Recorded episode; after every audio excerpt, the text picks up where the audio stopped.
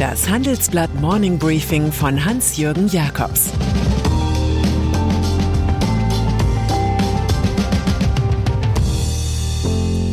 Guten Morgen allerseits. Heute ist Montag, der 15. August 2022.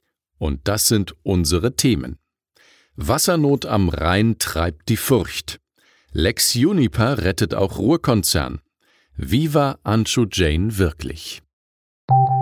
Nach einer kurzen Unterbrechung geht es gleich weiter. Bleiben Sie dran. Die Welt steht vor gewaltigen Herausforderungen. Zum einen die Energiewende voranzutreiben und gleichzeitig den Klimawandel einzudämmen. Und auch der Energieträger Wasserstoff gewinnt weltweit immer mehr an Bedeutung. Doch wie geht es weiter? Erfahren Sie mehr auf dem Handelsblatt Wasserstoffgipfel 2024 am 12. und 13. Juni in Essen. Infos unter handelsblatt-wasserstoffgipfel.de. Mit dem Vorteilscode Wasserstoff 2024 erhalten Sie einen Rabatt von 15% auf die Tickets. Niedrigwasser. Dem Klimadesaster geschuldet ist die aktuell gefährdete Versorgung der Bundesbürger südlich des Weißwurst-Äquators mit Öl und Benzin. Wenn es so weitergeht, können die Schiffe von Shell und Exxon den Mittelrhein aufgrund des Niedrigwassers nicht mehr passieren. Bei der Tankstellenversorgung im Süden Deutschlands kann es zu Engpässen kommen, fürchtet Steffen Bauer vom größten nationalen Binnenschiffbetreiber HGK. Auch Flusskreuzfahrten müssen womöglich erst einmal pausieren. Der Pegelstand in Emmerich ist so niedrig wie noch nie. Die einzige Hoffnung weckt das Wetter selbst. Gestern verabschiedete sich Hoch Oskar. Für heute sind erste Unwetter vorhergesagt, denen in dieser Woche mehrere folgen könnten.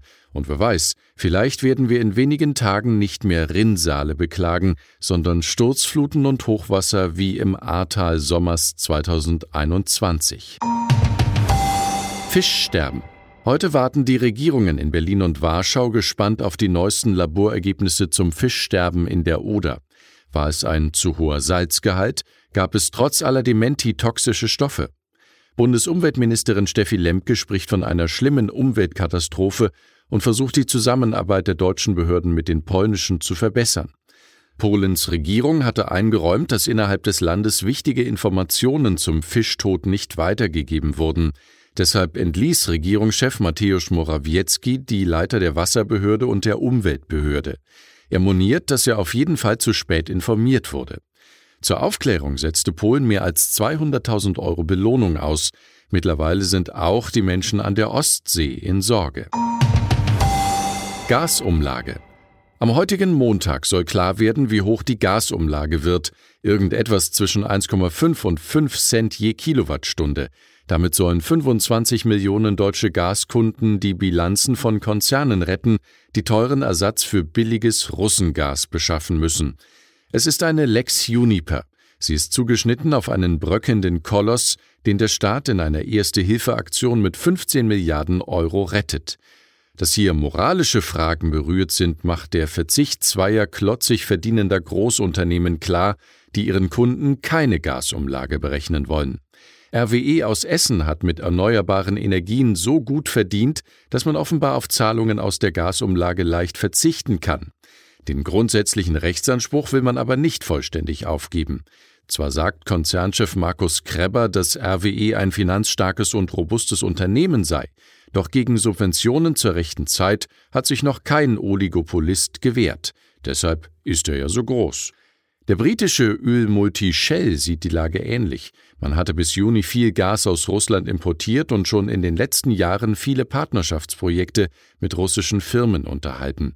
Auch Shell verdient über gestiegene Benzinpreise so gut, dass man nun löblicherweise darauf verzichtet, sich eventuelle Mehrkosten via Gasumlage bezahlen zu lassen. Sicher ist auch, dass Bundesfinanzminister Christian Lindner alles tut, um in der EU zu verhindern, dass Deutschland Mehrwertsteuer auf die Gasumlage erheben muss. Damit würde es zum Krisenabsahner und Inflationstreiber.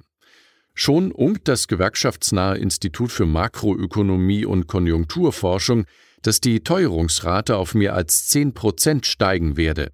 FDP-Chef Lindner sagte im ZDF, er habe nach Brüssel geschrieben und sich dafür eingesetzt, das abzuwenden. Patricia Schlesinger Führende Mafiosi wurden regelmäßig nicht für Morde bestraft, sondern für Steuervergehen. In hundsnormalen Firmen und Organisationen räumen Chefinnen und Chefs sofort das Feld, wenn Spesenbetrug gewittert wird. So ist es jetzt bei Patricia Schlesinger. Sie gab schon den ARD-Vorsitz ab und soll heute vom Rundfunkrat des Berliner Senders RBB fristlos verabschiedet werden. Sie gab regelmäßig Salonabendessen in den eigenen Wänden mit Prominenten und Semiprominenten, die allesamt vom Arbeitgeber und damit vom Beitragszahler, also von Ihnen und mir, bezahlt wurden. Einmal sollen auf der Abrechnung vier Personen aufgeführt worden sein, es seien aber nur drei anwesend gewesen. Schlesinger könnte die gleiche Entzauberung erleben wie etwa Ex-Sparda-Chef Enrico Kahl. Am Ende dürfte der Fall Schlesinger, der auch ein Filzfall ist, vor dem Gericht landen. Schließlich griff nun sogar Berlins Generalstaatsanwaltschaft ein. Lange hatte die Staatsanwaltschaft der Affäre zugeschaut, wie Schaulustige dem Line-up Publicity hungriger Gäste vor der Verpflegungsstation Borchardt. Grund für die Kündigung ist die Abrechnung von Bewirtungskosten für eine Einladung zum Abendessen in der Privatwohnung von Frau Schlesinger am 12. Februar gegenüber dem RBB als dienstlich notwendig, obwohl diese ganz oder zumindest teilweise rein privater Natur war, zitiert die Bildzeitung aus der Beschlussvorlage. Für einen Rauswurf müssen zwei Drittel des Rundfunkrats dafür stimmen. Ob die scheidende Intendantin eine Abfindung und ihre Pensionsansprüche behält, muss der RBB-Verwaltungsrat entscheiden. Anshu Jain. Großes Geld, große Tragik. Der frühe Tod des Bankers Anshu Jain im Alter von nur 59 Jahren berührt nicht nur die Finanzwelt. Schon sein Mentor Edson Mitchell, der den gebürtigen Inder zur Deutschen Bank gelotst hatte, war 2000 bei einem Flugzeugcrash mit nur 47 Jahren ums Leben gekommen. Im größten deutschen Geldinstitut hatte Jane im Boom der Deregulierung mit riskanten Geschäften extrem hohe Kapitalmarktgewinne eingefahren. Nach der Finanzkrise fielen sie der Bank auf die Füße und nötigten ihr 15 Milliarden Euro für Strafzahlungen ab. Dank des Aktionärs Larry Fink von BlackRock und aufgrund klebrigster Intrigen war Jane von 2012 bis 2015 Co-Chef der Deutschen Bank. Dann beförderte Stress mit den Regulierern auch seinen Abgang. Das Institut hätte einen Strukturisten wie Ex-Bundesbankpräsident Axel Weber gebraucht. Es bekam stattdessen eine intellektuelle, sympathische Spielerfigur, die am Schluss beim New Yorker Finanzdienstleister Cantor Fitzgerald einen Zierposten bekam. Jane starb nach langem Kampf an Magenkrebs. Den Kampf um seine Karriere hatte er schon vorher verloren. Und dann ist da noch die Hexenjagd, Lieblingsvokabel von unter Druck geratenen Politikern. Bei Donald Trump und seinen Helfern wird das Wort in den nächsten Tagen oft zu hören sein. Denn inzwischen sind Details über die Razzia des FBI auf dem Florida-Anwesen Mar-a-Lago des Ex-Präsidenten publik geworden. Danach haben die Ermittler in dem as kitschig as can be Palast genau das gefunden, wonach sie gesucht haben – etliche als geheim, streng geheim oder vertraulich klassifizierte Dokumente, die Trump nach seiner Entfernung aus dem Weißen Haus durch den Wähler gar nicht mehr hätte haben dürfen. Und die New York Times weiß zu rapportieren, dass ein Rechtsbeistand Trumps noch im Juni den Behörden versichert hat, dass sich kein Geheimpapier mehr bei ihm befindet. Die Lage ist also brisant für Trumps Gefolgsleute, aber eine Hexenjagd, so wird behauptet, die FBI-Beamten hätten die Beweise selbst mitgebracht, um sie dann bei der Durchsuchung zu finden. Bis Trump womöglich als neuer alter Kandidat der Republikaner für die Präsidentschaftswahl 2024 nominiert wird, müssten seine Kampagnenfreunde noch viele Lügen in die Welt setzen. Aussichtslos ist das nicht, wie man den Worten des österreichischen Schriftstellers Alfred Polgar entnehmen kann. Die Menschen glauben viel leichter eine Lüge, die sie schon hundertmal gehört haben, als eine Wahrheit, die ihnen völlig neu ist. Ich wünsche Ihnen einen durch Wahrheiten geprägten Tag. Es grüßt Sie herzlich Ihr Hans-Jürgen Jakobs. Zur aktuellen Lage in der Ukraine. Russland droht die völlige wirtschaftliche Isolation.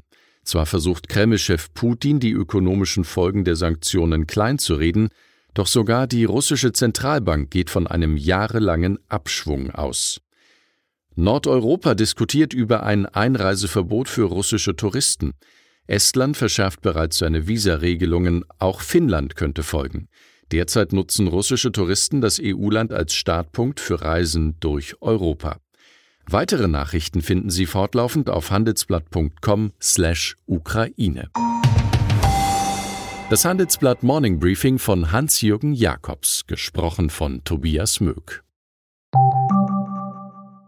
Wie geht es weiter mit der Europäischen Union? Präsidentschaftswahlen in den USA, EU-Parlamentswahlen, geopolitische Krisen und wirtschaftliche Schwierigkeiten. Wir suchen Lösungen für diese Herausforderungen. Am 19. und 20. März auf der digitalen Europakonferenz von Handelsblatt, Die Zeit, Tagesspiegel und Wirtschaftswoche. Über die Zukunft Europas sprechen wir mit Bundeskanzler Olaf Scholz, Wirtschaftsminister Robert Habeck und vielen mehr. Kostenlose Anmeldung unter europe20xx.de.